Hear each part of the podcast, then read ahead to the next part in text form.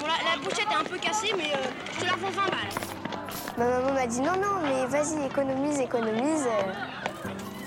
On ne sait pas exactement combien gagnent les gens, euh, on n'en parle pas trop. Je dois, bah voilà, prendre en main mon épargne, prendre en main mon argent. De toute façon, ça rapporte rien et puis j'ai pas le temps de m'en occuper.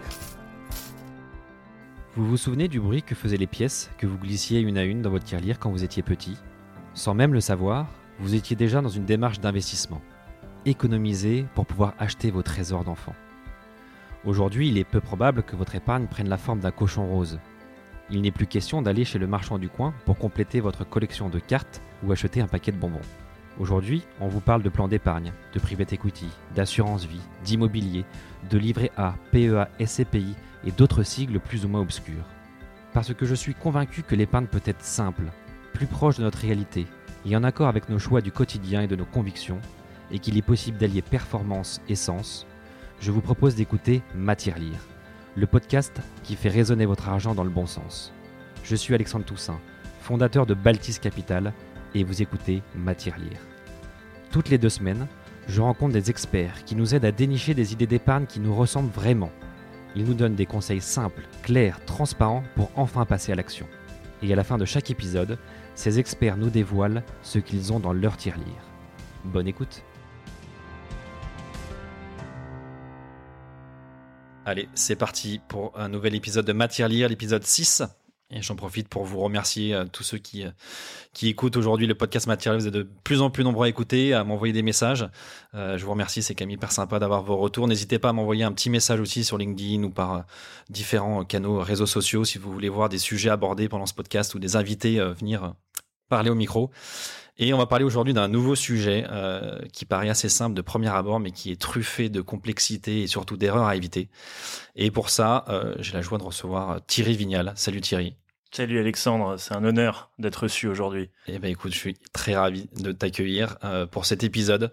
Euh, toi, le fondateur de Mastéos, alors on aura le temps d'en d'en parler, mais euh, une belle boîte. si je résume sur ton site, il y a marqué achat, rénovation, ameublement et gestion, tout votre investissement locatif sous un même toit. Qu'est-ce que t'en penses?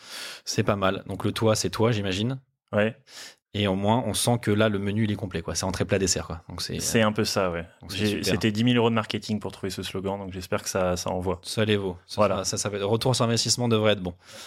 Donc, on va parler aujourd'hui d'investissement locatif immobilier. Donc, comme je disais, un sujet qui a a l'air banal, qui, euh, qui parle à tout le monde, parce que tout le monde, à mon avis, s'est déjà posé la question d'investir dans l'immobilier.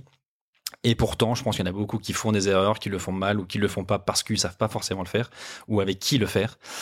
Et du coup, pour commencer, euh, deux choses. Si tu peux te présenter rapidement et nous dire surtout si avant Mastéos, tu avais déjà investi dans l'immobilier locatif. Alors, j'ai fait une école de commerce à Paris. Ensuite, je suis parti en cabinet d'avocat euh, parce que j'ai fait une majeure juridique. Donc, je suis commencé à Hong Kong et à Paris en droit immobilier, fiscalité immobilière. Et j'ai suivi ma copine à Londres, donc vraiment rien à voir. J'ai basculé en finance de marché, où j'ai été en gestion d'actifs chez Amundi et trader chez HSBC à Londres. Et je suis revenu à Paris et j'ai croisé un peu ce que j'avais fait euh, dans ma carrière, c'est-à-dire du droit immobilier, de la fiscale et de la finance. Parce que l'immobilier, c'est une matière financière. hein. Et j'ai croisé ça. Et effectivement, euh, ce qu'on aime bien entendre, c'est forcément dans le chemin d'un entrepreneur, c'est qu'il a été confronté à un marché mal, mal foutu. effectivement, j'ai fait un investissement au Havre. Euh, j'ai acheté une colocation et c'était euh, une des pires expériences de ma vie. Euh, et j'ai une vie vraiment compliquée. Et donc, c'est te dire à quel point ça m'a choqué. Donc, euh, j'ai décidé de, de, tenter un peu d'apporter ma pierre à l'édifice, comme on dit dans le milieu. Et j'ai lancé Mastéos avec un associé en 2019. Euh, au début, sans grande conviction, mais pour être très honnête avec toi, parce que c'est un énorme marché, donc je me suis dit qu'est-ce que je peux bien apporter de nouveau là-dedans? Et en fait, euh, au bout d'un an, euh, le truc a explosé. On est passé de, de 10 à aujourd'hui euh, 150. Euh, on est passé de 200 000 euros de chiffre d'affaires à 10 millions de chiffre d'affaires. Tout ça s'est fait en un an, un an et demi, donc ça va très très vite. Et on développe des technologies, etc. Et on aide les gens à investir euh, dans le locatif. Donc la croissance enfin, est folle, quoi. Vraiment, on n'a jamais vu ça, je pense. Donc ça montre bien que un, il y a un vrai marché, il y a une vraie appétence des Français, en tout cas pour l'immobilier, et qu'il y a un vrai besoin aussi d'être accompagné. Pourquoi on, on lit dans tous les magazines, dans tous les journaux, à la télé, à la radio, que l'immobilier c'est le placement préféré des Français depuis des générations et a priori pour encore beaucoup de temps? Est-ce que quel est ton regard là-dessus? Est-ce que tu sais pourquoi l'immobilier ça plaît autant? Oui. Alors effectivement, je crois que depuis De Gaulle, euh, il est d'usage de dire qu'effectivement les, Français ont un attachement hyper fort à la pierre. Moi, je pense que c'est dû au système bancaire, qui est un système très spécial. hein, on s'en rend pas compte, mais nous on compare beaucoup avec le système bancaire des autres pays. En France, tu ne mets quasiment pas d'apport, et ça depuis la deuxième guerre mondiale. hein. Je sais pas, ça doit être un effet du, du socialisme. Qui, enfin, les banques sont très friendly et très sympas avec les investisseurs. Donc, c'est des taux super bas, des durées d'emprunt très très longues, pas d'apport. Euh, et ça, tu trouves pas dans les autres pays. En Angleterre, aux États-Unis, c'est euh, en, Espagne, c'est 30-40% d'apport. Donc, évidemment, quand faut mettre 30% d'apport sur des biens à un million, bah, ça concerne une personne sur 1000, quoi. En France, ça concerne tout le monde. Tu peux être au SMIC. Moi, j'ai des clients au SMIC euh, qui investissent avec nous. Parce que les banques financent tout, t'as pas besoin d'argent sur ton compte courant. Et c'est pour ça qu'il y a un tel intérêt, à- un tel intérêt pour la pierre, c'est parce que les banques euh, suivent derrière. Mais si les banques elles suivent, c'est aussi parce qu'elles savent que le marché euh, est porteur et, et croît chaque année, ou en tout cas une tendance haussière depuis la guerre. quoi. Donc euh, il y a aussi un. Ouais, c'est stable, c'est- moins volatile que le marché US par exemple. C'est pas un En fait, c'est un marché stable et il est stable parce que les banques euh, jouent le jeu. Donc c'est un peu euh, la poule et l'œuf, c'est un peu autoréalisateur, autorégulé.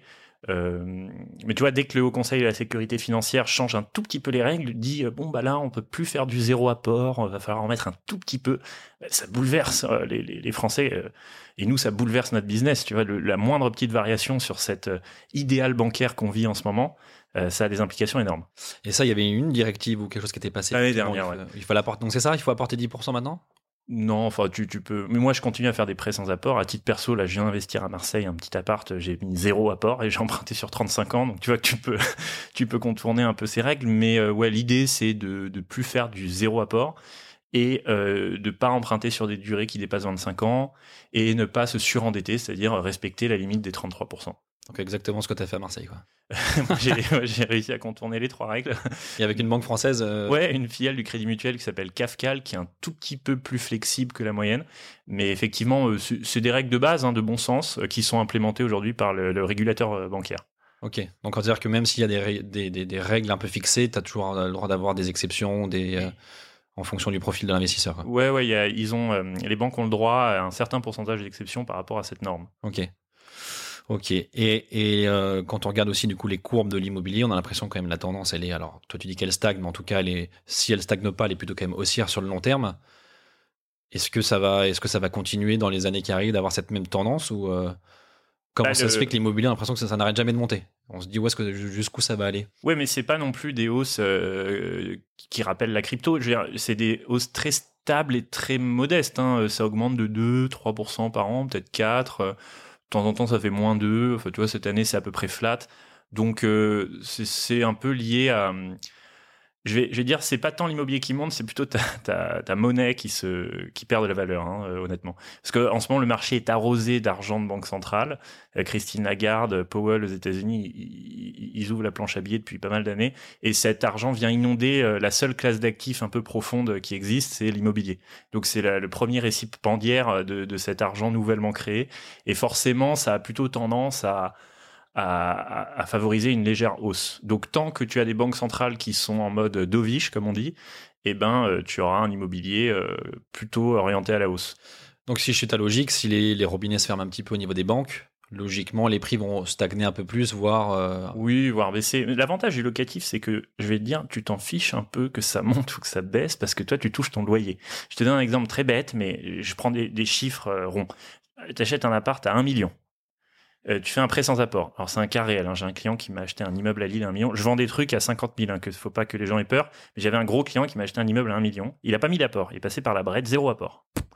Et du coup, son immeuble, euh, bon, bah, il se trouve que ça a pris de la valeur, mais imaginons qu'il y a un gros crack et qu'il vaille plus, il plus que euh, 500 000 euros. Il perd la moitié de sa valeur à la fin de son prêt. Bon, bah, mon client, il a mis zéro. Il récupère 500 000. Euh, les loyers ont remboursé pour lui son prêt. Et donc, je veux dire, il a gagné 500 000, quoi. Donc, peut-être que ton immeuble, il a perdu la moitié de sa valeur, mais au final, tu as gagné un demi-million d'euros sans rien faire. T'as pas mis d'apport et tes loyers ont, ont couvert ta dette. Ouais. Et Mastéos a géré le, le, le, bordel. Donc, euh, ouais, bah tant que ton locataire paye, finalement. euh, oui, voilà, mais même si, bon, sur un immeuble, l'avantage, c'est que tu as plusieurs locataires. Donc, s'il y en a un qui paye pas, ça n'a pas trop d'impact. C'est quand tu as la moitié qui paye pas, là, c'est plus compliqué. Mais... Donc, voilà, je veux dire, en fait, l'immobilier locatif, tu as des loyers. Et ces loyers t'enrichissent, quelle que soit la variation du prix de l'actif. Hmm. Tu t'enrichis de manière comme une horloge suisse tous les mois du montant du loyer.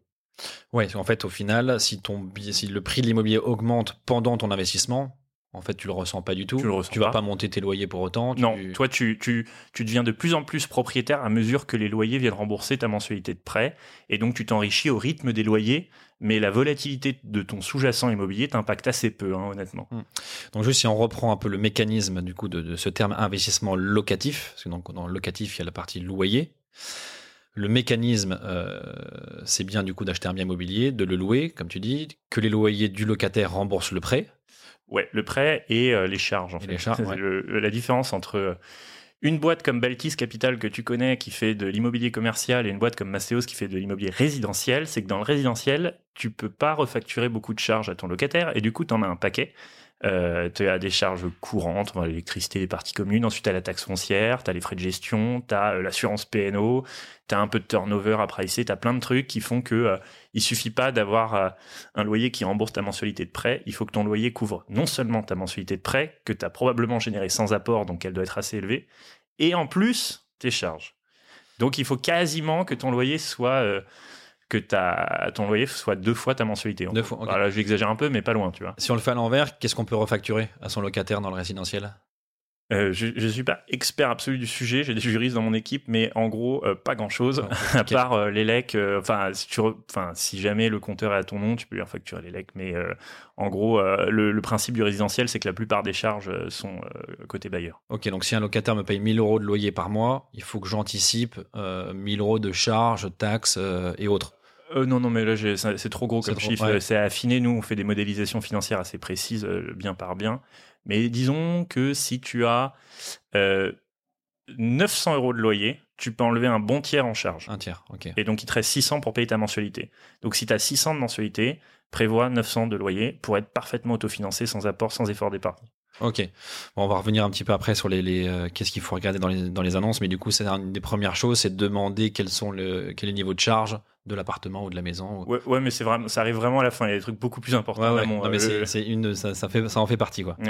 Euh, ok, donc euh, l'acquisition du bien, les locataires payent son loyer, remboursent un prêt et on paye des charges et des taxes. Euh, alors concrètement, si on rentre un peu dans le, dans le système, dans le process d'acquisition, première étape, euh, alors je sais pas si, enfin moi ma première étape serait peut-être éventuellement de regarder des annonces pour trouver un bien.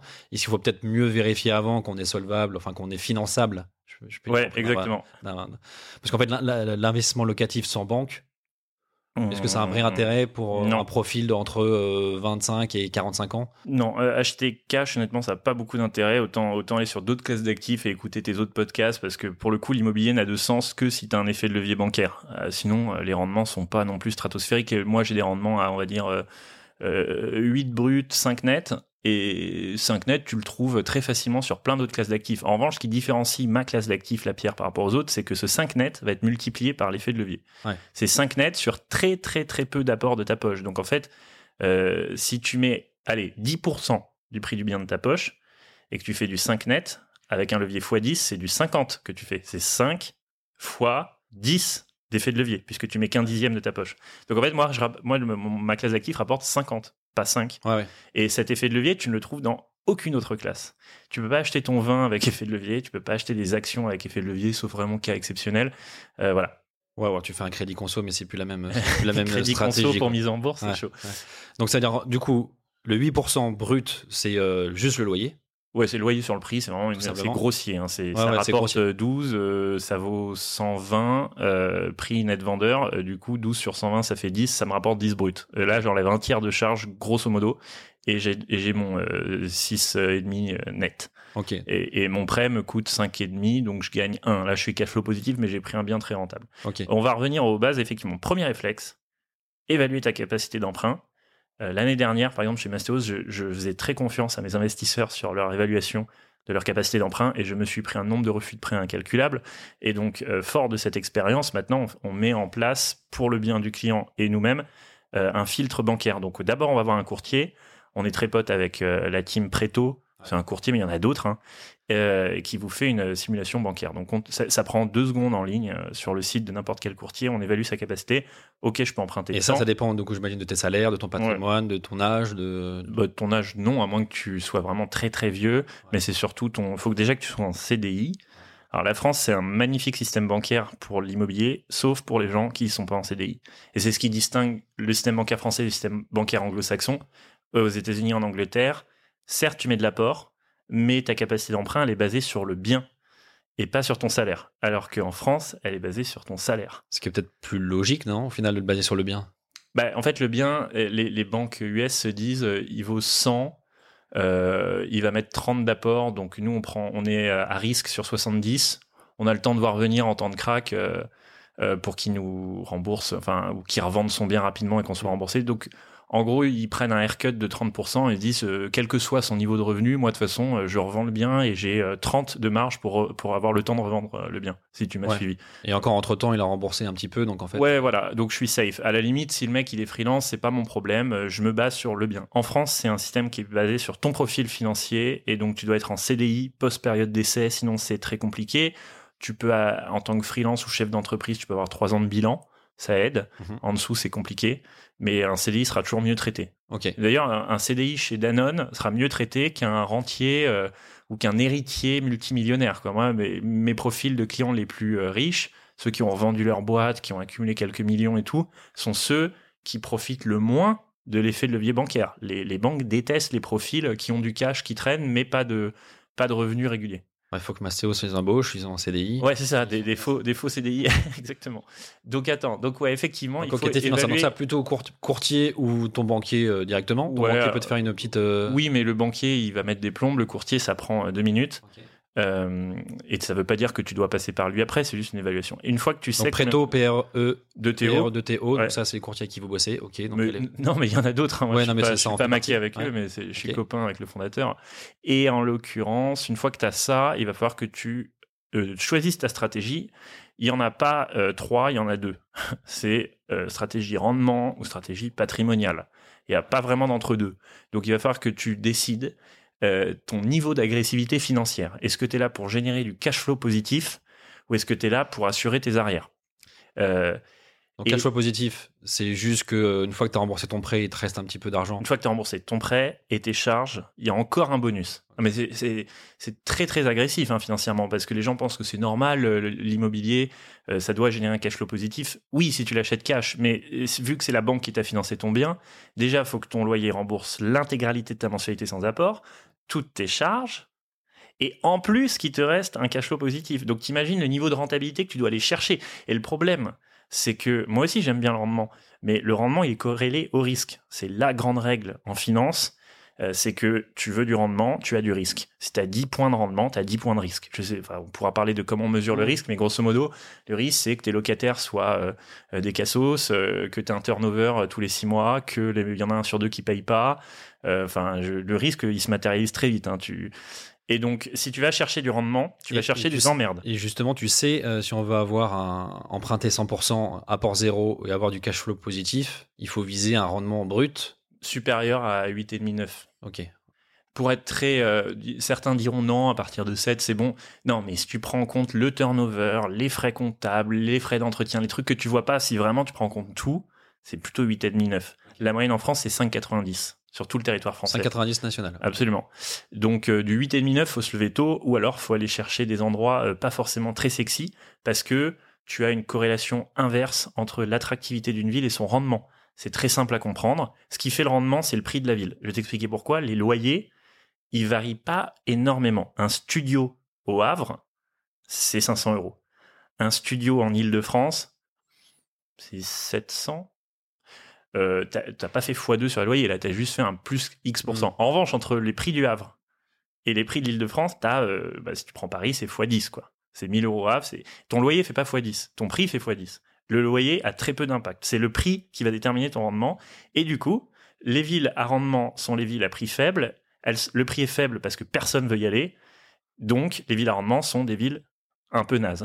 un peu, un peu, euh, enfin, t'as pas envie Bah, où passer ta retraite, quoi. Oui, Voilà, oui. c'est, c'est, euh, pas pour ça non c'est c'est Ouais. Maubeuge, Calais. euh, désolé pour nos amis de Maubeuge qui nous écoutent, mais c'est un peu ça. Donc à Maubeuge, tu peux aller chercher du 10% cash flow positif, mais euh, c'est pas c'est pas Nice, c'est pas Bordeaux, c'est pas Lyon. En revanche, Nice, Bordeaux, Lyon, bah désolé, t'es à 4%. Voilà. Ok. Donc quand je te dis choisis ta stratégie, c'est si tu veux du rendement, aucun problème, mais sache que c'est corrélé à ton risque et à ton niveau d'emmerde.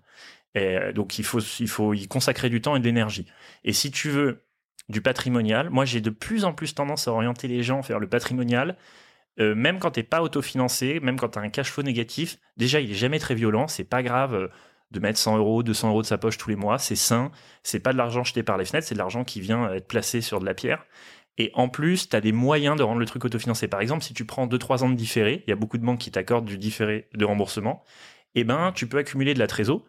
Normalement, on t'accorde du différé, c'est-à-dire que tu, te mets à rembourser plus tard si tu as des travaux. Mais tu peux très bien avoir deux mois de travaux, trois ans de différé. Après, c'est ta relation avec la banque, c'est la manière dont tu présentes le truc, mais j'ai vu plein de cas où les, gens prennent trois ans de différé pour deux mois de travaux. Ce qui fait que pendant 36 mois moins 2, donc 34 mois, t'encaisses des loyers, t'encaisses, t'encaisses, t'encaisses, t'encaisses, et t'as pas de remboursement derrière. Donc tu te retrouves avec un petit pactole de trésorerie à la fin de ton différé qui vont pouvoir venir éponger le cash flow négatif éventuel dû au fait que tu es sur un bien patrimonial, donc pas ultra rentable, ultra sexy mais pas ultra rentable. Et cet effort d'épargne qui va t'être demandé, tu vas pouvoir l'éponger grâce à la trésor que tu as accumulée pendant le différé. Donc une petite technique pour rendre le patrimonial aussi attractif financièrement que de l'immobilier de rendement, c'est de négocier les différés ou d'allonger ta durée de prêt comme je l'ai fait à Marseille sur 35 ans pour rendre le truc euh, flat financièrement. Ok. Bon, déjà, je voulais pas te couper, mais c'est passionnant ce que tu viens de dire, mais j'ai 40 000 questions sur tout ce que tu viens de dire. D'accord. Juste rapidement, euh, pour donner des exemples, parce que c'est bien d'avoir des exemples et des chiffres un peu en tête. Si on revient sur la partie déjà rendement, euh, est-ce que tu peux nous donner un petit éventail des rendements, si on parle de Maubeuge, de, du Havre, Paris et de Marseille, pour savoir un peu à quel niveau on se situe dans ce type de ville-là? Ouais, alors euh, c'est marrant parce que dans le milieu, on connaît tous notre cartographie locative des villes. Donc par exemple, si tu me cites une ville, je, je saurais probablement te donner le rendement. Tu peux faire le, tu peux jouer au jeu, vas-y. Roubaix. Roubaix. je sais que tu parce connais. c'est parce, Roubaix. parce que c'est la première. Ouais, t'es à, es à 9%, Roubaix brut en moyenne. Okay. Donc effectivement, Roubaix. Alors Roubaix, c'est pas une ville considérée comme sexy, c'est une des villes les plus pauvres de France. Néanmoins, il y a énormément de points positifs sur Roubaix. On est à combien de en métro de Lille? On est à 10 stations. Ouais, c'est ça. C'est Ouais. moi, pour moi, Ah, c'est un 20. gros- un 20 gros quart d'heure. Ouais, 20 c'est ça. minutes. ouais. Donc tu as 20 minutes d'une ville extrêmement attractive pour le coup, tu as un rayonnement économique et tu as une contagion géographique des prix qui vient de Lille vers Roubaix via cette ligne de métro. C'est presque un, un- la banlieue de Lille. Et du coup, tout, ce- tout le rayonnement de Lille déborde sur Roubaix. Tu as des euh, grosses, grosses boîtes qui viennent s'installer. Tu as Booking, OVH qui est rentré en bourse, il me semble, non OVH Ouais, c'est possible.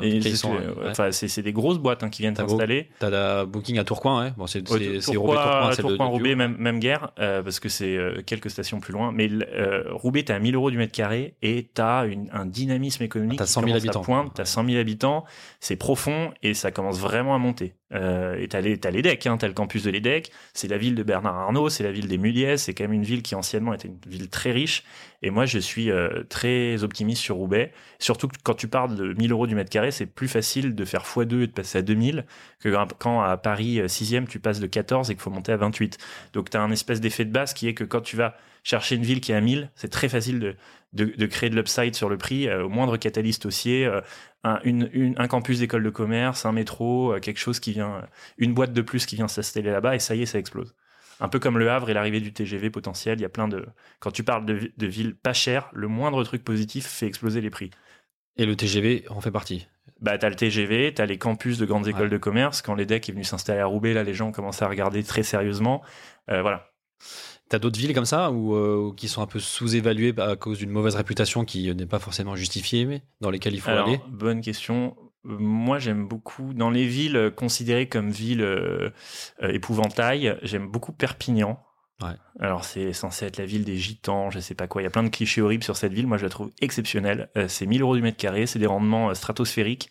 C'est une ville très belle et qui, je pense, va exploser dans les années à venir.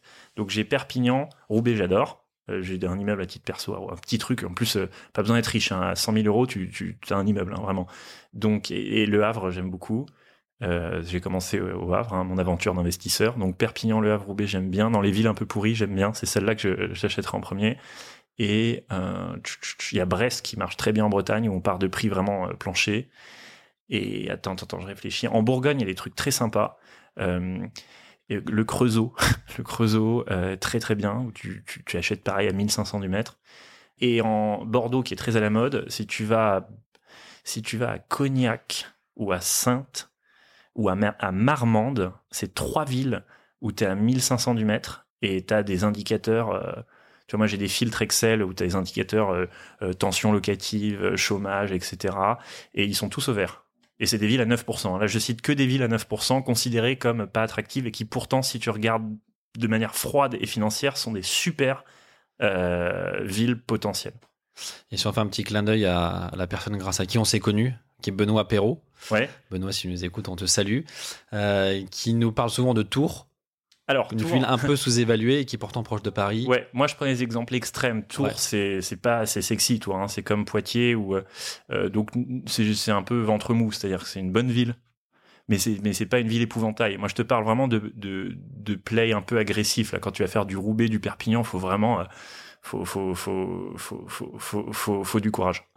Ok, donc ça, c'est des villes euh, super pour faire du rendement et si on veut prendre un peu de risque aussi.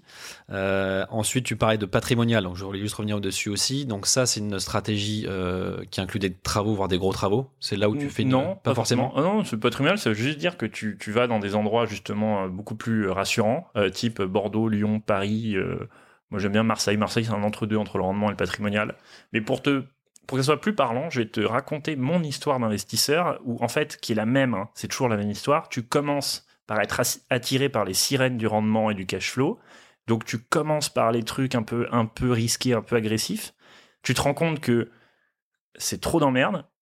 Ensuite, tu bascules sur le patrimonial et tu te rends compte que le patrimonial, c'est ça la réponse. quoi. Et tu te débrouilles pour rendre le truc autofinancé avec du différé, de l'étalement. De... Tu te débrouilles, tu fais un peu d'Airbnb, je sais pas, tu, tu te débrouilles. Mais euh, moi, j'ai commencé par faire des trucs hyper agressifs à Roubaix, à Hénin-Beaumont. Ouais, Hénin-Beaumont. Non, mais vraiment l'horreur. Euh, ensuite, j'ai fait du, j'ai fait des petits villages dans le nord un peu naze. Et honnêtement, tu as une qualité de locataire. euh, bah en fait, ils t'appellent la nuit. je crois que j'ai eu deux meurtres dans mon immeuble. hein. Enfin, c'est hallucinant, quoi. Deux meurtres. hein. J'ai été appelé par la gendarmerie. T'en as un sur deux qui paye pas. Euh, donc en fait, euh, moi je pensais avoir du 12, 13, euh, 15% brut, et la réalité c'est que j'ai du 3, quoi. Donc quitte à avoir du 3 parce que personne ne paye, et parce que personne veut garantir ses locataires, et parce qu'il casse tout, et que, tu vois, le mec en fin de bail, il, me dévisse ma cuisine, et puis il part avec. Donc je dois, je dois racheter une cuisine à chaque fois, parce que le locataire, il part avec. Donc euh, c'est un peu un exemple extrême, mais moi je suis revenu des sirènes du rendement, et j'ai acheté à Marseille, sur le vieux port. Et j'ai acheté un peu plus cher, tu vois. Je me suis, et c'était pas rentable, c'était cash flow négatif. Mais j'ai mis du différé, mais j'ai étalé mon prêt. Je fais un peu d'Airbnb l'été, et je suis ravi. Marseille me rapporte beaucoup plus que Hénin-Beaumont, alors que sur le papier, je me suis engagé dans un truc qui fait du 5 brut. voilà. Bah, c'est là où le, le, le couple rendement-risque se justifie aussi. Donc euh, tant mieux, voilà. Ce qui compte, c'est le couple rendement-risque. C'est pas juste le rendement ou juste le Ouais. risque. C'est pas je veux le plus gros rendement ou le risque le plus faible. Parce que tu as aussi euh, les gens très flippés qui vont dire je veux de l'ultra-centre bordelais. Euh, non, tu peux avoir un entre-deux. Tu vois, Marseille, c'est la ville typique euh, entre deux. C'est ni du patrimonial, parce qu'on se rappelle de- du Marseille à la Kalachnikov sur le Vieux-Port. Tu vois, c'est encore une ville qui pâtit de sa mauvaise image du passé. Mais tout le monde veut du Marseille en ce moment. T'as les Jacques Mus qui passent ses vacances. T'as, euh, franchement, la moitié des Parisiens euh, post-confinement sont allés s'installer à Marseille. Moi, c'est une vente sur deux. J'en fais 70 par mois. Euh, Il y en a 35 qui sont à Marseille alors que je suis dans 10 villes. Mais les, statistiques sur Marseille sont hallucinantes. Donc, t'as un peu de risque parce que c'est pas encore une ville qui est sortie de, de, l'ornière. Et, mais euh, tu as un potentiel incroyable, et puis tu as du rendement, et c'est quand même rassurant, c'est au soleil, c'est une belle donc c'est un bon entre-deux, tu vois. Et justement, si on prend, du coup, on va prendre cet exemple-là pour la, suite. Euh, si, ok, quelqu'un nous écoute, ou même moi, j'ai envie de dire, ok, je vais acheter un, petit appart à, Ma- à Marseille. Je suis allé voir mon, courtier, ou un courtier ou ma banque, me dit, ok, tu peux emprunter tant sur telle durée, euh, t'es finançable. Étape suivante, euh, comment je trouve concrètement ce bien? Est-ce que c'est des, sites traditionnels, se loger et autres? Est-ce qu'il y a vraiment des opportunités sur ces sites-là? Ou est-ce que ça a marché un peu, un peu off, un peu confidentiel, un peu réseau pour trouver des- bonnes affaires? Il y a toujours un effet euh, réseau, mais au-delà de ça, euh, deux cas de figure, soit t'es pas en CDI, du coup tu as du temps, euh, mais tu peux pas emprunter parce que t'es pas en CDI. Donc oui, tu as du temps, tu peux aller, tu peux taper des Paris-Marseille en TGV à chaque fois que tu vois une annonce sur le bon coin. Mais bonjour, euh, le temps que ça va te prendre, tout ça pour tout. Enfin, et la deuxième option, c'est que tu es en CDI euh, chez Danone, mais du coup tu bosses euh, au moins 35-40 heures par semaine et tu n'as pas le temps de te faire des allers-retours TGV à chaque fois qu'il y a une annonce. Surtout que le temps que le train arrive, euh, gare Saint-Charles, et ben le truc il est vendu parce qu'à Marseille ça part en moins de temps qu'il te faut pour faire un Paris-Marseille en TGV. Donc, c'est là euh, où Mastos ou d'autres hein, interviennent. nous, on a des équipes sur place. Moi, j'ai une agence rue de Paradis. On est 20 personnes sur place euh, et on est capable de, bah, dès qu'il y a un bien qui est mis en ligne sur le marché, alors soit en ligne, soit off market, on est dessus dans la demi-heure qui suit. Euh, j'ai mon chasseur qui prend sa trottinette, qui prend sa caméra 3D, qui va visiter le bien, qui va immédiatement faire un scan 3D Matterport pour que toi, tu aies le lien visite virtuelle et que tu puisses visiter à distance depuis ton canapé le bien et que tu dises ah ouais il est pas mal. Euh, tu as Google Street View pour toute la partie du quartier et tu dis, euh, bon, et tu as la fiche Mastéos avec la modélisation financière, le cash flow, combien ça coûte, tous les détails des charges, etc. Et tu peux te positionner super vite. Et tu dis, ça, ça me va. Je me positionne. Si jamais on creuse et qu'on voit qu'il y a une copro qui est pas top ou qu'il euh, y a un PV d'AG qu'on n'aime pas, on se rétracte. Mais au moins, tu peux te positionner vite parce qu'on te donne toutes les infos directement. Et après, pour tes travaux, moi, j'ai mes et, propres... juste, et du coup, juste avant, c'est-à-dire que vous, vous vous positionnez pour le réserver? Oui, alors euh, techniquement, alors soit on travaille avec des gens qu'on connaît très bien et qui nous réservent les biens, ils savent Ok, donc qu'on en les vend en confiance, 48 ouais, heures, soit c'est une personne qu'on connaît pas et du coup, euh, en général, on a un client dans la seconde hein, parce que c'est c'est shooté très vite. À la fin de la visite virtuelle, euh, elle est envoyée à nos architectes qui nous font un pricing travaux hyper rapide à- sur la base d'une vraie visite. Et dans l'heure, c'est shooté sur l'app Mastéos, donc les gens la reçoivent et donc font une offre suffisamment rapidement. Donc j'ai pas besoin de pré-bloquer le bien. De temps en temps, quand je sens que ça va se jouer à la minute, je vais bloquer avec un véhicule Mastéos et faculté de substitution. Ok. Donc ça veut dire que tu m'envoies, je, je reçois une alerte push euh, euh, appart Marseille, euh, tel quartier, Qui tel correspond à tes critères, Je ouais. dis ok go. Donc là je peux voir virtuellement, donc avec ton système de visite en ligne, je peux voir à quoi ça ressemble. Je peux, j'ai les plans, j'ai les devis, j'ai euh, tous les infos financières, j'ai tout. Donc là sans visiter, je te dis go. Enfin, tu visites en virtuel, c'est super virtuel, bien fait. ouais. hein. C'est comme si tu le visitais en vrai, honnêtement, hein, par le toucher. Et est-ce qu'il est y a besoin quand même, parce qu'on dit toujours que l'immobilier, il faut le sentir, il faut le. Alors, d'un côté, il faut le sentir, d'un côté, il faut pas se faire déborder par ses émotions en disant. euh, parce qu'on n'y va pas pour y habiter nous-mêmes, hein, donc il faut. De plus en plus, faut être si, hein. rationnel, si. On a fait pas mal d'études, euh, on a fait une grosse étude Paul Roll, on a interrogé 1000 personnes et post-confinement, les gens veulent habiter dans l'investissement locatif, c'est la grande nouveauté. Tu as une composante émotionnelle qui vient s'ajouter à la modélisation financière. Et euh, typiquement, Marseille, c'est un play où les gens, un play, c'est-à-dire c'est un, investissement où les gens se voient habiter plus tard et, nous demandent des localisations où ils se voient euh, passer leur retraite, quoi. Ouais, enfin, moi, si demain je, passe, j'achète un appart vers Mastéos, un 30 mètres carrés ou un 40 mètres carrés à Marseille, je vais jamais pouvoir y habiter parce que j'ai des enfants. Donc j'imagine que. Bon, c'est des colocs en général. c'est- Tu vas te- par exemple, j'ai une cliente là qui a acheté un 4 chambres, c'est des colocs et il s'avère qu'elle a trois enfants. Donc, euh, elle, elle- dès qu'elle aura fini d'amortir son bien, elle passera en mode famille là-bas. Mais ce que je veux dire, c'est que c'est tout nouveau ça. Hein. Post-confinement, les gens arrêtent de faire du maubeuge et, du, et, et- et ce genre de ville et ils veulent des villes ensoleillées. Il y a un héliotropisme, qui est, il y a de l'affect, il y a de l'émotionnel. Il y a... Et ça, on n'avait pas avant. C'est pour ça qu'on a moins en moins. euh, en fait, on a des clients qui veulent du patrimonial parce qu'ils veulent des villes où ils se voient vivre. Ouais. Ce qui n'était pas le cas avant. Ouais, ce qui n'est pas le cas, où ils se disent peut-être qu'un jour je mettrai un enfant euh, qui fera ses études dans cette ville-là aussi, il aura un studio pour lui, du coup. euh. Ouais. C'est une nouvelle, ok, une nouvelle donnée. Euh, ok, donc je reçois mon push, euh, je te dis ok, celui-là il est très bien, visi- euh, visite virtuelle, toutes les infos ok. Et puis ce qui est bien là dans ce push, c'est que tu as le pricing travaux. Ce qu'on ne sait pas, c'est quand tu vois un truc sur le bon coin, tu veux le faire toi-même et c'est tout à ton honneur. Donc tu as un peu de temps, tu veux le faire toi-même, tu te fais tes allers-retours Paris-Marseille. Alors il y a un moment, il va falloir faire une offre, mais tu aucune idée du coût des travaux. Tu vois, tu vas pas faire passer un artisan random de Marseille qui va se déplacer gratuitement pour toi là maintenant parce que tu as ta visite. Non.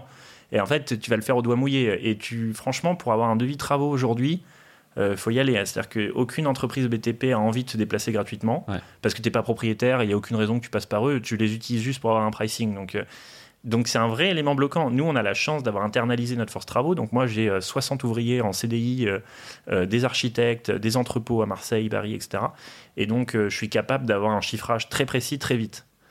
Mais, et ça, c'est un vrai avantage parce que tu fais une offre en connaissance de cause et tu as ta modélisation financière travaux inclus qui est très précise. Mais tu peux pas le faire si tu es en solo. Ok, super point. Euh, donc je reviens sur cet appart à Marseille, donc ok, go pour cet appart. Go pour cet appart. Avant de te positionner, il faut que tu sois certain qu'il y ait une bonne tension locative. Ouais. Alors, soit tu fais une confiance aveugle à Mastéos. Nous, on utilise énormément de data, évidemment, et on s'engage jamais à l'aveugle. On va quantifier la tension locative d'une ville. On a nos, nos méthodes internes. Euh, on publie énormément d'études sur le sujet dans la presse. Mais toi, euh, tu peux le vérifier par toi-même avec une technique très simple. Tu mets une annonce sur le bon coin à cet endroit. Tu prends littéralement les photos. Une annonce à louer. Qui, Voilà, tu euh, prends les photos de l'immeuble que que tu as reçu sur ton map Mastéos, tu la mets sur le bon coin, c'est une fausse annonce. Donc tu as un petit côté Al Capone assez excitant parce que c'est une fausse annonce. Et tu quantifies le nombre de retours. Donc est-ce qu'il y a des gens qui sont prêts à louer à ce prix-là Combien ton appart Voilà. quoi? Alors, tu n'auras pas le détail des locataires, mais grosso modo, tu vois bien que si tu reçois 25 retours en 24 heures, euh, et alors que tu en avais eu euh, 7 à Poitiers, bah, bon, c'est que la tension, elle est plus élevée ici. Quoi. Ok. En tout cas, au moins, tu peux aussi vérifier le montant du loyer. Si tout le monde te Ouais. négocie ton loyer, tu Exactement, tu dis, oh, Mastéos, ils ont dû me le surévaluer pour mieux me vendre leur affaire. Bon, il se trouve que nous, on fait la gestion derrière, donc on n'a pas intérêt à te le surévaluer, mais euh, tu le testes sur le bon coin, ça prend pas très longtemps. Ok. Et tu te positionnes. Ok, voilà, tu te positionnes. Donc, on- nous, on a fait une petite due deal en, a- en amont, c'est-à-dire une petite analyse du dossier. Évidemment, on n'a pas eu beaucoup de temps pour creuser le truc. Après, on a une étude notariale qui bosse euh, à plein temps exclusivement pour Mastéos. Donc, on a des gens qui sont formés à nos process, qui vont te, qui vont te faire un compte-rendu technique de la qualité du dossier. Et toi, si tu es en solo, sans intervenir comme Mastéos, il faut quand même de bonnes notions juridiques en droit immobilier, en, en droit notarial, en droit urbanistique. Est-ce que euh, j'ai besoin d'un permis de construire, une déclaration préalable de travaux? C'est un, un peu technique. hein. donc c'est pour ça que je me méfie des gens qui veulent se lancer en solo. Euh, ils savent pas le niveau de complexité technique que tu peux avoir derrière, sur, même sur des appartes à, à 100 000 euros. Surtout à Marseille, où si tu veux, les copros sont pas toujours euh, Mm. tip top.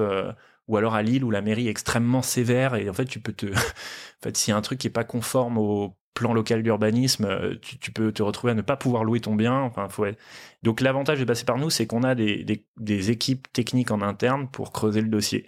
Et si on te valide le dossier, on n'a aucun intérêt de cacher des trucs parce qu'après, c'est le contentieux, il est pour nous. Quoi. On l'a en gestion, on se prend des, des contentieux clients, euh, ça nous coûte plus que ça nous rapporte. Donc si on voit une anomalie sur le dossier, on te dit euh, non, on passe à autre chose et, euh, et on passe à autre chose. Et l'avantage d'être euh, buy side, Mastéos, c'est un intermédiaire immobilier buy side, c'est-à-dire côté acheteur, c'est que euh, on n'a aucun problème à passer à autre chose.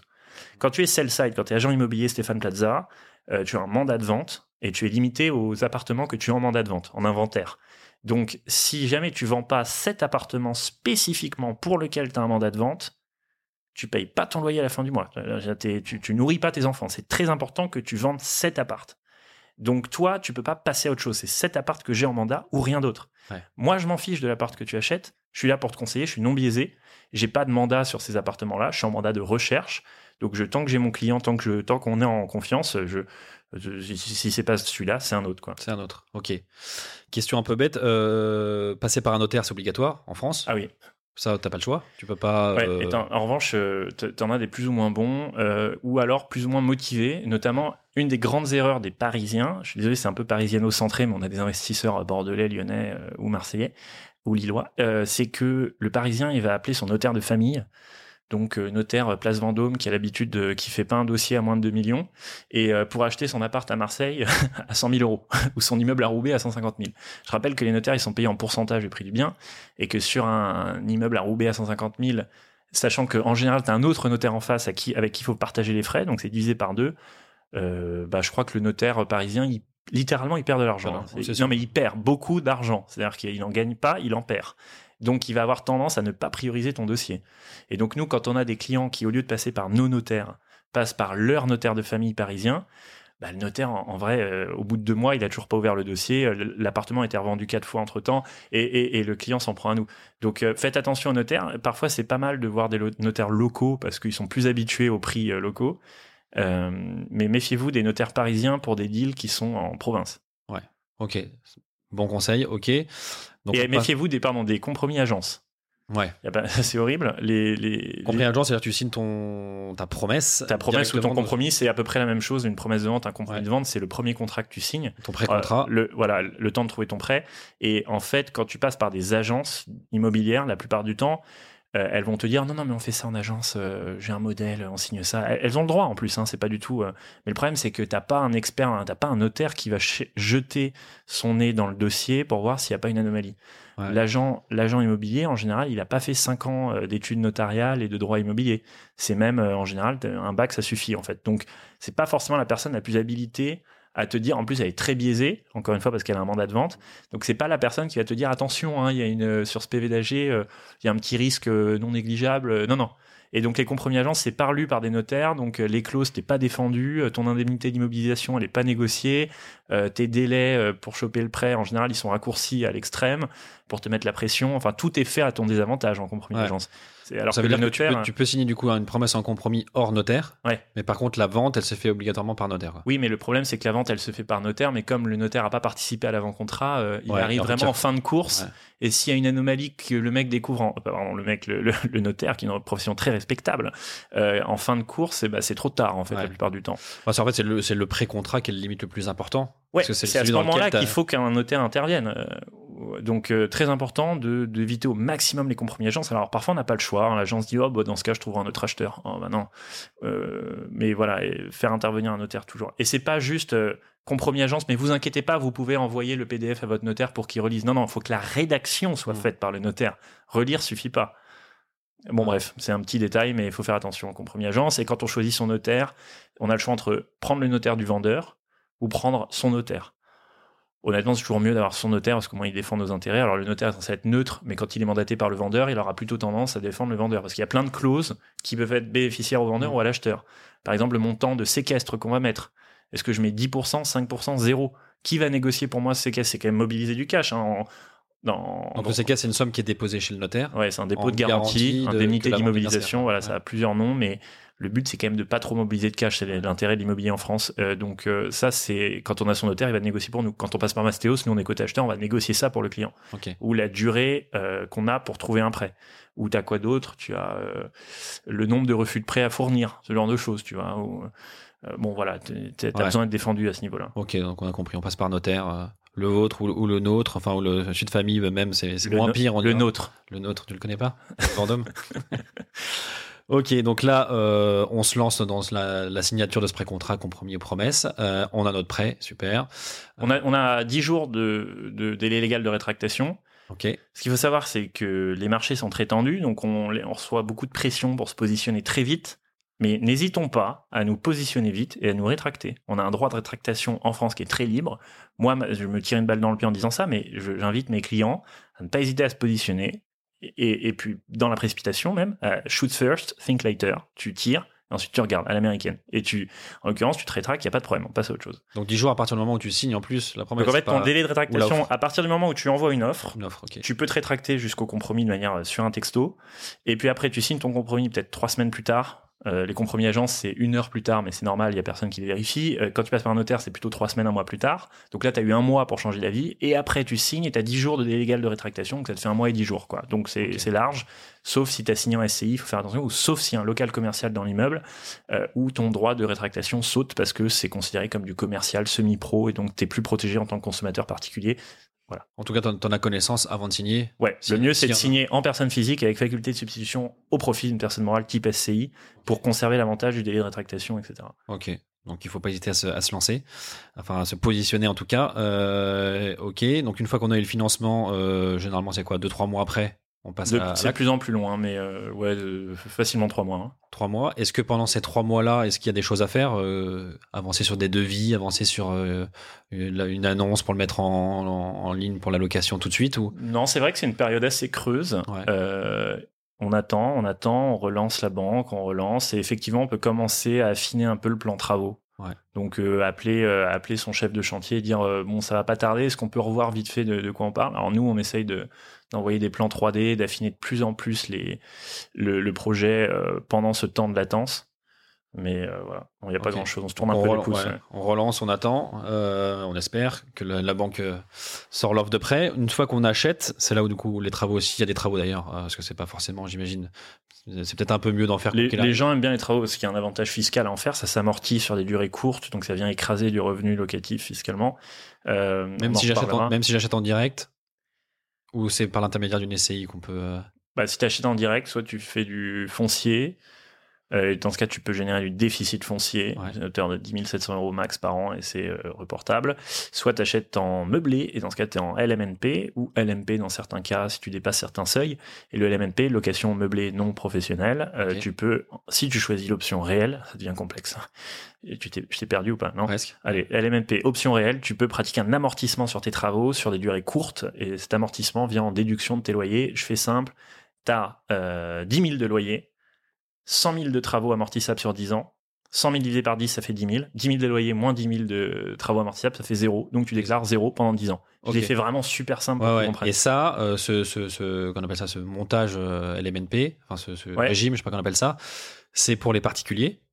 Ouais. Donc c'est-à-dire que moi demain, si j'achète un appart à Marseille, je peux me mettre en, En LMNP, LMNP. je t'y invite. Euh, si tu es en société, l'équivalent à peu près, c'est ce qu'on appelle la SCI à l'IS. Alors avant, l'ancienne génération faisait des SCI, donc Société Civile Immobilière. C'est très facile, hein, c'est trois clics sur Internet, ça se crée très facilement. Euh, même le notaire peut la créer, le comptable peut la créer. euh. Et la société civile immobilière, avant, on la faisait à l'impôt sur le revenu, mais c'est beaucoup moins intéressant fiscalement. Et donc aujourd'hui, 90% de mes clients créent des SCI à l'IS. C'est un peu le pendant de le, du LMNP, mais côté société. Alors pourquoi passer par une société plutôt que en direct? Euh, T'as pas mal d'arguments. C'est une question que tu vas me poser. Ouais, Je me fais un peu les questions et les réponses. c'est très bien, mais écoute, je, de toute façon, Bah, je vas-y, tu me laisses. je vais euh, Je vais finir le podcast. Alors, pourquoi une société plutôt qu'en particulier Alors, attends juste du coup. Ouais. Je signe la promesse en direct avec faculté de substitution si jamais je veux substituer une SCI euh, potentiellement pour diverses Exact. raisons. Comme ça au moins je- j'ai cette porte, euh, cette porte. T'as- Juste on peut- avant, ouais. on t'a mis la pression pour faire sauter ce qu'on appelle ta condition suspensive de prêt, no- normalement. hein. Si tu es sur un marché tendu, l'agent immobilier ou le vendeur va dire Ah, vous vous positionnez, mais pas avec votre condition suspensive de prêt.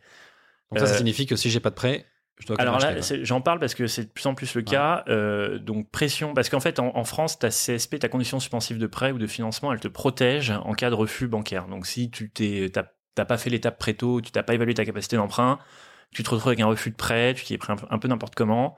Bon, aux États-Unis, tu devrais payer 10%. Bah là, en France, on te protège. On dit, oh, le pauvre, il savait pas, c'est un particulier, c'est pas un pro de l'IMO. Euh, euh, L'agent avait qu'à évaluer pour lui. Euh, Donc, du coup, il a pas à payer d'indemnité. Il se retire et il s'en va comme un prince. Voilà. Donc, ça, c'est ta condition suspensive de, de prêt. Évidemment, ça, euh, ça réjouit pas le vendeur que tu sois protégé comme ça. Donc, il dit, fais-la sauter.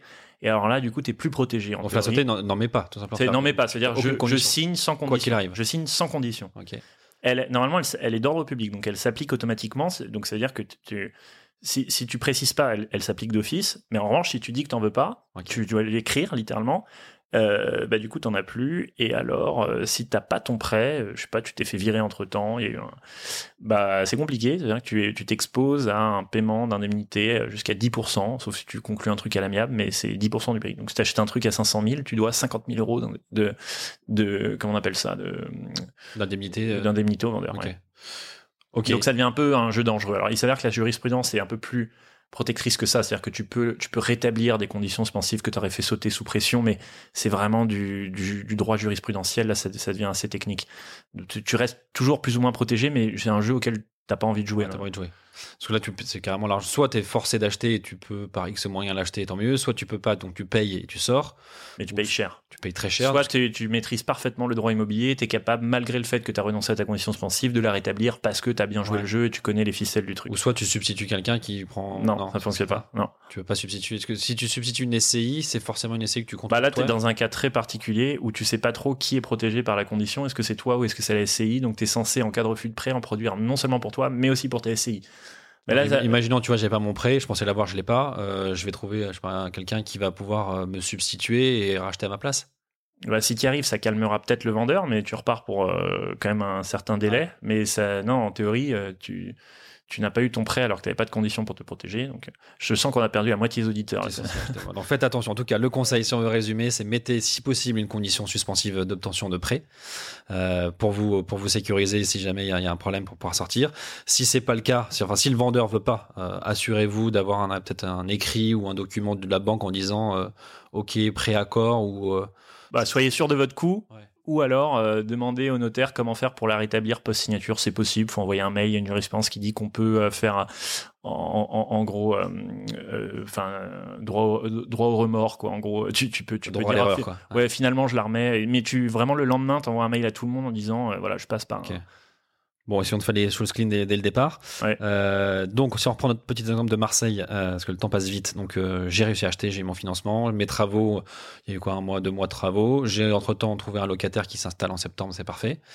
Là, euh, deux solutions. Soit je me dis, euh, j'habite Marseille, je vais gérer tout seul mon locataire, je vais faire les visites, je vais essayer de trouver un modèle de bail sur, euh, sur Google, etc., etc.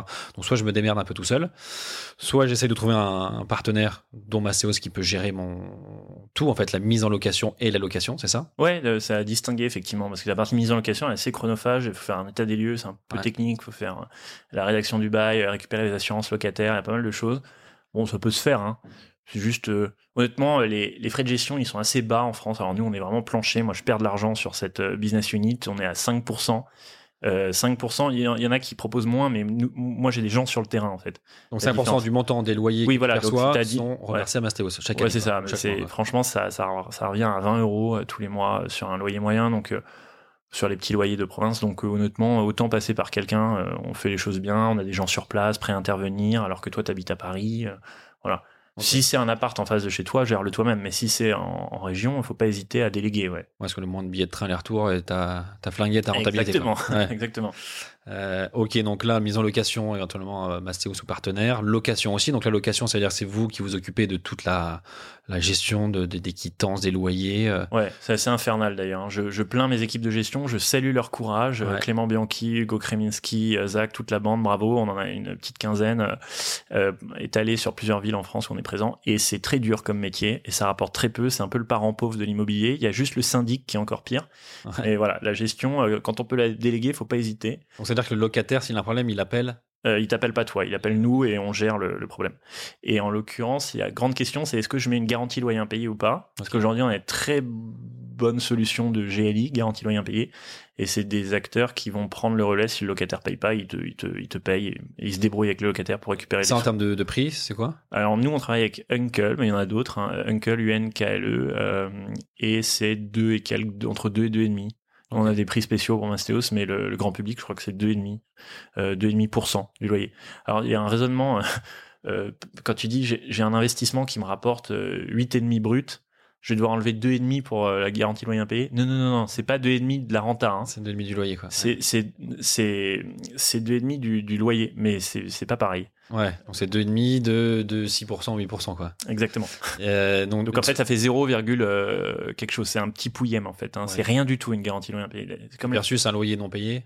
Exactement. En fait, c'est vite rentabilisé, je pense. C'est clair. Donc ça veut dire que sans ça, j'imagine que c'est c'est modélisé dans, ta- dans ton petit tableau que tu envoies. Tu as honoraire de gestion, honoraire garantie, euh, loyer Absolument. impayé. Ouais. Euh, ok. Donc ça, on- ça, les gens, euh, chez moi, en termes de stats, tout le monde le prend. Euh, j'ai pas les stats officielles, mais je crois que le- la plupart le prennent. Ouais. Je, je, vois vraiment aucune raison pour laquelle ah non. Parce que tu le loues à quelqu'un de ta famille ou. enfin, Ou alors t'es vraiment sûr de ton locataire, euh, mais en général les gens le prennent. Ouais. Il y a vraiment euh, le calcul est très simple. Ok. Euh, ensuite, pareil, s'il y a des travaux de, je sais pas, de conformité, d'électricité et autres, pareil, euh, ça Oh. c'est vous qui prenez la main? Ouais, ouais, bien sûr. Enfin, on, on le refacture ensuite, mais euh, on s'en occupe. Euh, L'avantage, c'est que nos équipes travaux et nos équipes gestion travaillent dans les mêmes bureaux, dans les villes où on est, hein, à Marseille. les gens travaillent ensemble. Donc, s'il y a une intervention à faire, le gestionnaire, il va avec l'artisan, Mastéos. C'est gens en CDI hein, chez nous, on sous-traite pas. J'ai du mal à expliquer parfois, mais j'ai littéralement euh, j'ai 60 ouvriers en CDI euh, chez nous. Exclusif Mastéos, Qui travaillent dans nos bureaux avec euh, traités pareil, avec un t-shirt Mastéos, des BSPCE, enfin vraiment membres de l'équipe, quoi. Ouais, donc ils sont pas commissionnés à te vendre euh, une Non, prise non, deux fois plus Ils cher. sont quoi. payés pareil. Ouais. euh, non, non, c'est. Ouais, c'est ce qui est rassurant, évidemment. Ouais. Ce qui est rassurant. Et du coup, donc ça, vous gérez la partie travaux et on va dire euh, le côté quotidien. Si jamais j'achète via une SCI, euh, vous pouvez gérer aussi un peu cette partie-là ou ça, on doit se débrouiller sur la Euh, compta, sur le. Ouais, alors c'est le, le truc qui nous manque là dans la panoplie. On, on gère vraiment tout de A à Z. Enfin, la lettre avant Z, c'est quoi? Y. Donc on gère tout de A à Y et le Z, c'est la compta et c'est un truc qu'on va lancer rapidement. Euh, il faut un petit message à mon CEO euh, Tanguy de Ferrière. Quand est-ce qu'on lance euh, la compta, s'il te plaît Est-ce qu'on peut accélérer là-dessus? Faut, faut que vous arriviez à Z, effectivement. Exactement. Donc ça, c'est OK. Euh, Qu'est-ce qu'on aurait oublié d'autre dans le process pour euh, jusqu'à Y? La mise en location, les assurances? T'as les meubles. Ouais. Alors nous, on a un service les meuble meubles, dont on est assez fier, et notamment quand tu passes pas par un intermédiaire comme Mastéos, c'est un peu compliqué les meubles parce que le LMNP, parce que en fait, t'as un, une personne sur deux qui va choisir de louer en meublé, Euh, mais tu peux pas mettre n'importe quel meuble. C'est pas juste un petit euh, canapé. euh, flip-flop, c'est comme ça qu'on dit Comment on dit Flip-flop. Flip-flop, Ou, ou ouais. clic-clac. comme préfères. Clic-clac, voilà. Flip-flop, c'est la montre, je crois. Flic-flac, ça, c'est encore autre chose. Oh là là. Euh, du coup, tu peux pas te contenter de mettre un petit canapé. Euh, tu as une liste d'items obligatoires dans le, en régime fiscal LMNP. Tu en as euh, une vingtaine, mais c'est vraiment une liste stricte. Hein. Si jamais il manque le balai à chiottes, t'es pas éligible aux avantages fiscaux du LMNP. Donc si tu achètes à Perpignan ou à Marseille et que tu as ces 20 à 27 items à acheter, donc dans 12 magasins différents, il faut que tu ailles réceptionner les colis. Euh, une fois sur deux à Marseille, le type il vient pas. Donc euh, non, mais ça, ça va être un enfer à meubler en fait. Tu te rends pas compte de la partie euh, et les gens ils se retrouvent face au mur à- au moment de l'ameublement en pensant qu'il suffit de faire un tour chez Ikea. Non non, ça prend une semaine hein. parce qu'il y a plein de trucs, la tringle à rideau, les... et euh, nous ça va jusqu'à la cafetière. On vend des packs LMNP. On les stocke à nos entrepôts, ils sont pré-packagés, on les achète directement chez le grossiste, donc vraiment ils coûtent pas cher. Euh, à partir de 2900 euros, tu as un super pack, et quand je parle de pack, c'est pas juste canapé table basse, j'ai un nombre incalculable d'éléments dans le pack. Ça va jusqu'à, attends, j'avais regardé la dernière fois, des repose-plats, des petites bougies, des tringles à, le tringle à rideau, le, le- les couverts, euh, La le, bouilloire. la euh, bouilloire, le, la- le truc de table à repasser, enfin il y a vraiment tout, le même le, le fer à repasser, tout est inclus dans le pack, donc c'est du clé en main absolu. Les, et, et tu achètes le pack, et 48 heures plus tard, il est livré, monté, et, c'est bon. Impressionnant. Donc ça, c'est le service meuble. Ça, c'est le service euh, meuble. Ok. Ouais, et c'est assez design en plus. Tu as trois packs différents. As celui pour les clochards à 2900, celui pour les gens normaux à, à 4000 et celui pour les, euh, les riches euh, à 5000. Ok. Voilà, selon le niveau de gamme que tu veux. Mais les trois sont éligibles au Les, LMNP, les trois sont éligibles à l'NP et les trois sont super propres euh, en Ouais. photo. En photo. En photo et en vrai. Non, pardon, mais c'est pour dire qu'en plus, sur En ton aussi. annonce, sur ton annonce, ça met vachement Bah, valeur par ouais. rapport à un appart nu. euh, Quand il est meublé avec nos packs notamment, c'est assez design et franchement, ça se loue beaucoup mieux après. Si je veux, euh, on parlait tout au début, donc ça va être très bien pour, pour amorcer la fin. Si je veux euh, diversifier mes risques, j'imagine que pour diversifier, il faut acheter peut-être, si on peut en tout cas, acheter plusieurs biens immobiliers. Est-ce qu'il faut investir dans- du coup dans plusieurs villes pour diversifier forcément, ou même par quartier ou par typologie d'appart, un T2, un T3, un T4, on peut diversifier comme ça? Le, la diversification géographique n'est pas essentielle, c'est plutôt la diversification au niveau des profils de locataires qui est importante. Et là intervient euh, un bien type euh, qui est très plébiscité chez les investisseurs, c'est l'immeuble de rapport. Euh, C'est une expression qui revient souvent. Ouais. Euh, Qu'est-ce que ça veut dire, immeuble de rapport?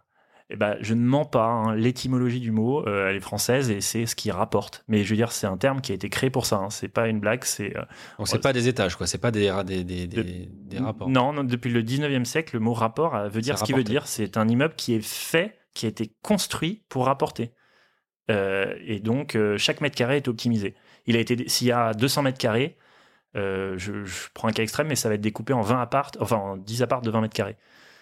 Donc, euh, chaque mètre carré rapporte le plus possible et, optimisé pour. Le grand jeu à Lille, euh, d'où tu viens, ta région, c'était de prendre des maisons, des grandes maisons familiales et de les surdécouper, d'en faire des petites chambres étudiantes. Et en fait, ça devient des immeubles de rapport. Heureusement, la mairie euh, a mis fin à ces abus de, surdécoupage d'immeubles de rapport.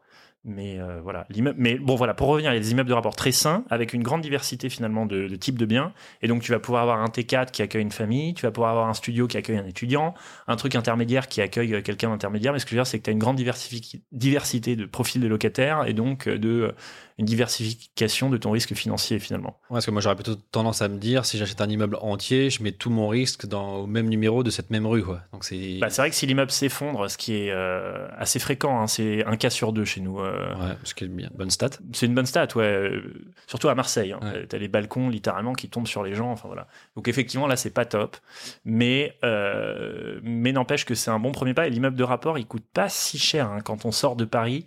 Euh, un immeuble de rapport, moi j'en ai vendu à 100 000 euros, hein, 150 000 euros. À Douai j'en vends beaucoup. Euh, à côté de la prépa HEC de Douai, à 150 000 euros, t'as un petit immeuble très mignon à quatre appartements, trois appartements. Euh, du coup, tu as bien diversifié, diversifié ton risque. Et après, effectivement, si tu peux en acheter un deuxième dans une autre ville, un dans le nord, un dans le sud, ouais, bah là, tu es au max de la diversification. Mais déjà, que ça rapporte plus d'investir là où il pleut. alors, on a fait une étude. Bah oui, ça rapporte plus parce qu'on en revient à notre règle que moins, moins la ville est attractive, plus elle est rentable. Ouais. Donc, effectivement, si tu vas à Calais, t'es plus rentable qu'à Nice. Euh, c'est pas juste lié au soleil, mais il y a quand même un- il y a une forte influence de, de cet élément.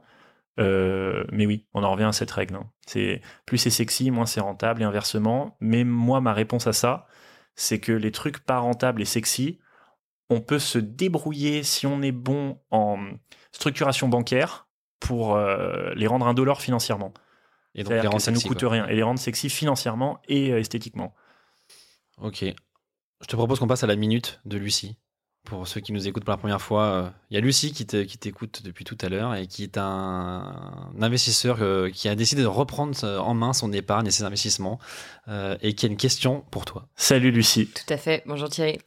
Euh, donc moi, Mastéo, ça me plaît beaucoup parce que c'est vrai que l'investissement locatif, ça demande au-delà des connaissances euh, du temps et de l'argent bien sûr, mais surtout du temps. Euh, donc euh, voilà, je m'inscris sur Mastéos, je vais sur euh, Préto, je vois que je peux emprunter euh, 400 000 euros. Euh, là, j'ai ma petite alerte. euh, Il y a un appartement en plein centre de Lyon à vendre. euh, hop, j'achète. Voilà, parce que tu as rentré tes critères sur l'app et on a compris ce que tu recherchais. Donc, notre algorithme de matching, euh, grâce à son intelligence artificielle euh, digne de la NASA, va te sh- shooter le bon bien. Exactement. Et arrive la partie euh, tant attendue, ma phobie administrative. Il faut que je démarche euh, les banques. Donc je sais que je peux emprunter environ 400 000 euros parce que je suis passée sur, euh, sur le site du courtier avec lequel vous travaillez entre autres. Maintenant, est-ce que j'ai le temps d'aller faire le tour des banques? Est-ce que j'ai le temps de contacter mon banquier qui me répondent et de relancer peut-être tous les deux jours? Et une fois arrivé à un rendez-vous avec lui, il faut que je lui présente euh, Mastéos, d'une part, qui connaît pas forcément, euh, la simulation financière que vous avez faite. Est-ce que je suis capable de lui expliquer tout ça Euh, Le business plan, le cash flow négatif Est-ce que je vais lui parler du différé du, du remboursement peut-être du prêt en anticipé J'aimerais bien avoir quelqu'un pour m'épauler. Et est-ce que vous avez prévu quelque chose pour des gens comme moi? Euh, et, administratives. et- et peut-être avoir une banque ou deux avec lesquelles vous allez travailler, qui vont vous connaître, et vous allez en fait euh, vous constituer le dossier de financement, euh, demander à votre client, voilà, euh, ta- taxe foncière, trois dernières avis d'imposition, peu importe si vous êtes propriétaire. Hop, j'envoie ça à la banque avec laquelle je travaille, et ensuite ça roule. Plutôt que vous passiez la vie, votre vie à me dire, Lucie, t'as relancé ton banquier parce que en fait ça fait deux mois et on n'a toujours pas l'offre. Ouais, je sais, j'ai Ouais. relancé, il me répond pas. Bah écoute, bonne question. Moi-même, je suis un grand phobique administratif, mais je pense que je serai numéro un sur un championnat national. C'est, je lis pas mes mails, je paye pas mes impôts. Enfin, c'est une catastrophe absolue. Et c'est pour ça que j'ai créé Mastos pour des gens comme moi, en fait. hein. Du coup, on t'accompagne vraiment. euh, Alors, il y a des trucs qu'on peut pas faire à ta place. On peut pas. Si... Alors, on peut aller chez le notaire pour toi, tu vois, par procuration. La banque, ça reste assez intuitu personnel. Ce que tu peux faire, nous, on fait pas encore le courtage. Tanguy, mon CEO, si tu m'écoutes, quand est-ce qu'on fait le courtage Euh, Ouais, c'est la lettre après, c'est Oméga. En- C'est surtout quand est-ce que Mastéos Bank sort Ben, tu rigoles, mais on, discuté- on en a discuté un moment. Bref, on s'éloigne. En l'occurrence, euh, il y a le, quand même le courtier qui est là pour t'accompagner. Bah, De toute façon, le remède pour les phobiques administratifs, c'est de payer quelqu'un. hein. Je suis désolé, mais c'est toujours le même remède. Alors, il faut les payer le moins, moins cher possible. Nous, Mastéos, on essaye d'être compétitif. On est moins cher du marché. hein. On facture 5% du net vendeur. Donc, euh, si tu achètes un bien qui coûte 100 000, euh, avec nos frais, il te coûtera 105. Et c'est des frais qui sont empruntables, étalables, euh, déductibles. Donc, c'est très indolore. Ça te revenir à 25 euros par mois en plus, une fois que c'est étalé sur le prêt. Le courtier va te coûter quoi? 1% Et encore, c'est moitié payé par la banque, moitié payé par toi. Donc, honnêtement, si tu es phobique administratif, tu délègues tout à ton courtier. que ce soit Préto ou un autre, hein, et il va faire ça pour toi. Et le conseiller Mastéos qui te suit, si tu passes par nous, euh, va directement traiter avec le courtier en expliquant allez, on va négocier un différé euh, et on va t'emmerder juste pour que tu retrouves ta taxe foncière et tes trois derniers bulletins, mais ça, ça devrait aller. Enfin, pour moi, ça n'irait pas, mais toi, tu n'es pas encore une phobie administrative euh, cas extrême. Euh, mais c'est vraiment un des, un des freins à l'investissement locatif. Moi, je me demande souvent pourquoi il n'y a pas plus de gens qui investissent? Parce que je suis biaisé, mais au-delà de ça, c'est hallucinant comme classe d'actifs. C'est-à-dire que c'est des biens euh, qui s'auto-remboursent, c'est la banque qui te les finance, c'est les locataires qui remboursent ta banque.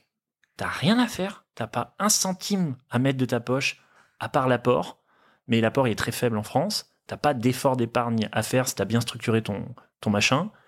Et pourquoi tout le monde ne fait pas ça? C'est hallucinant. Et ben moi je sais la réponse. Mm. Bon, déjà tout le monde ne connaît pas des solutions comme la nôtre, mais au-delà de ça, c'est que c'est quand même un enfer administratif. Tu as 250 heures, 10 intervenants, alors tu as l'acheteur, le vendeur, le notaire acquéreur, le notaire vendeur, l'agent immobilier, le courtier, le chef travaux, peut-être ton chasseur mastéos, ton... t'en as dans tous les sens, les mecs communiquent mal entre eux, Après, tu as toute une chaîne de métiers hétéroclites à maîtriser. Tu dois être bon en, en bancaire, en juridique, en urbanisme, en travaux, en notarial, en fiscalité immobilière. Euh, tu dois être bon en, en droit de gestion, enfin en gestion locative. hein, c'est tout un pan du droit immobilier. faut être bon dans sept métiers différents, jongler avec 10 interlocuteurs. Ça dure 6 mois. Il y a 250 heures de boulot, les allers-retours en TGV. C'est vraiment à s'arracher les cheveux. Mm. Donc, soit tu le délègues, euh, soit tu le fais pas. Et je comprends parfaitement que tu le fasses pas, honnêtement. Donc, euh, donc c'est pour ça que les gens n'investissent pas plus dans la pierre. Et c'est pour ça que Mastéos aussi se lance. Quoi.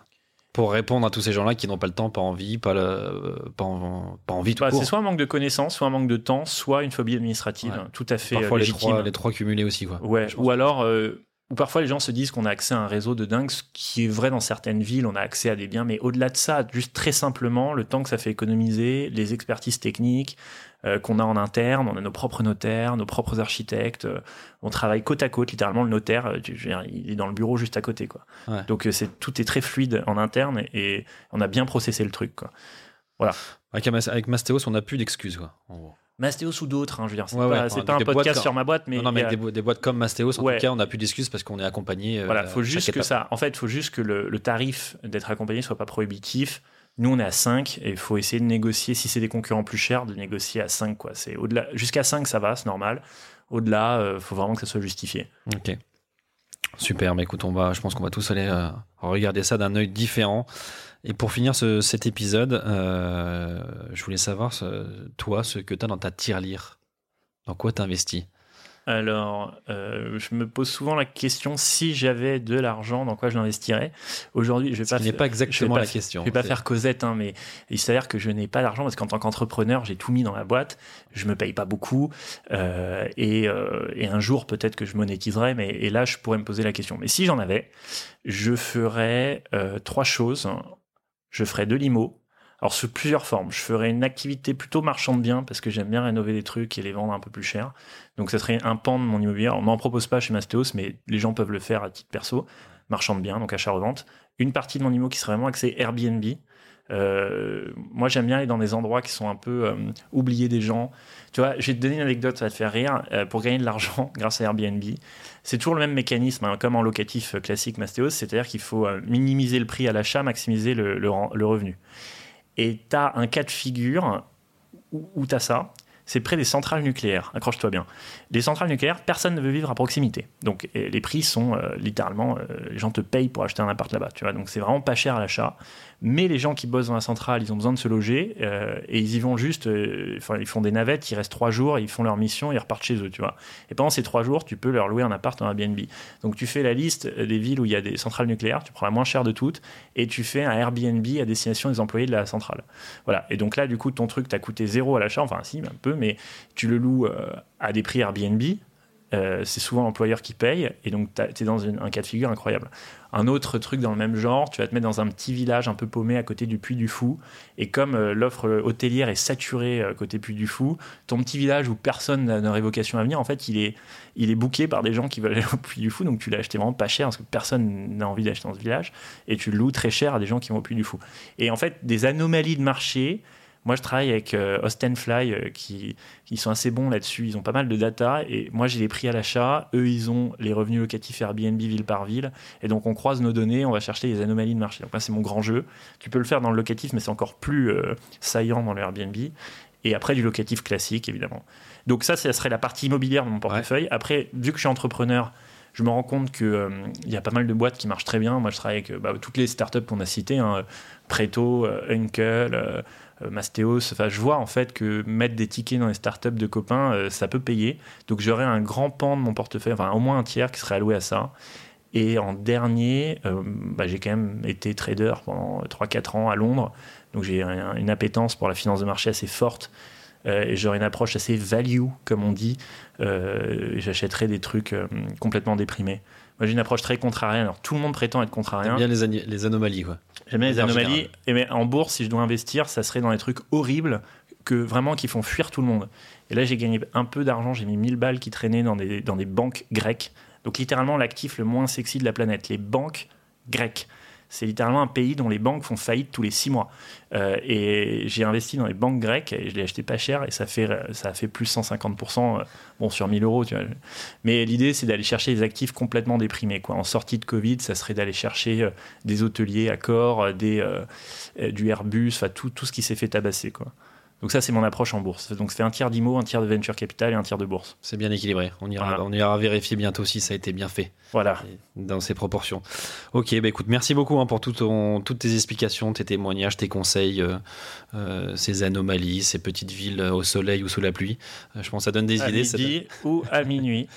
Est-ce que si un auditeur de matière lire est sur Mastéos, là, à ce moment précis où tu vas me négocier un tarif, je suis sûr. Pour un tarif ou un petit, un petit, petit geste petit clin d'œil pour les auditeurs. Euh, bah, du coup, je ne veux pas dire non, ça va, ça va être gênant sinon. On coupera pas au montage en plus. Ouais, je sais. Alors, je m'engage en tant que président de Mastéos à ce que tout auditeur de ce podcast Matière Lire euh, gagne 6 mois de gestion offert. Donc, euh, pas, de, pas de frais de gestion pendant les 6 premiers mois. Ok. Voilà. S'il passe par Mastéos pour la gestion, j'imagine. Absolument. très, très bon point. ok, c'est clair. Eh ben, écoutez, euh, c'est bon maintenant que vous avez cette petite info supplémentaire. Il n'y a vraiment plus d'excuses, faut y aller. Euh, Thierry, merci beaucoup. C'était passionnant. C'est un, monde qui est un peu opaque, qui s'éclaire un petit peu plus pour nous. Donc euh, super, merci pour tes conseils. on se retrouve très bientôt sur Mastéos ou ailleurs pour, pour continuer l'échange. Merci d'être venu. Merci à toi. Il faut que tu files d'ailleurs parce que on le dit, tu as peut-être 100 salariés, mais ça continue, tu lèves encore des fonds. Oui. Tu as des, euh, des étrangers, des Américains qui arrivent, je crois. Au bureau, je vais aller quémander un peu d'argent pour financer notre croissance. Euh, merci de m'avoir reçu. Vive la pierre et à bientôt. À bientôt, salut, bon retour. Ciao. Et cet épisode marque aussi la fin de la saison 1 de Matière Lire. Euh, on se retrouve en septembre pour une saison 2. Euh, on va plein de sujets aborder. Et si euh, vous avez des idées d'intervenants ou de sujets que vous aimeriez entendre sur Matière Lire, n'hésitez pas à m'en faire part. Envoyez-moi un message, un mail, appelez-moi. je serais ravi de, de, partir à la découverte de nouvelles façons d'investir. donc je vous dis bon été à tous et rendez-vous en septembre. Merci d'avoir écouté cet épisode de Matière Lire. J'espère qu'il vous a permis de découvrir de nouvelles manières de faire résonner votre argent. Merci à la Dream Team Cosa Vostra qui m'a apporté de précieux conseils pour la production de ce podcast. Et si l'épisode vous a plu, je vous invite à vous abonner sur votre plateforme d'écoute habituelle, à le partager autour de vous et à laisser un commentaire ainsi que 5 étoiles sur Apple Podcast. A très vite pour un nouvel épisode.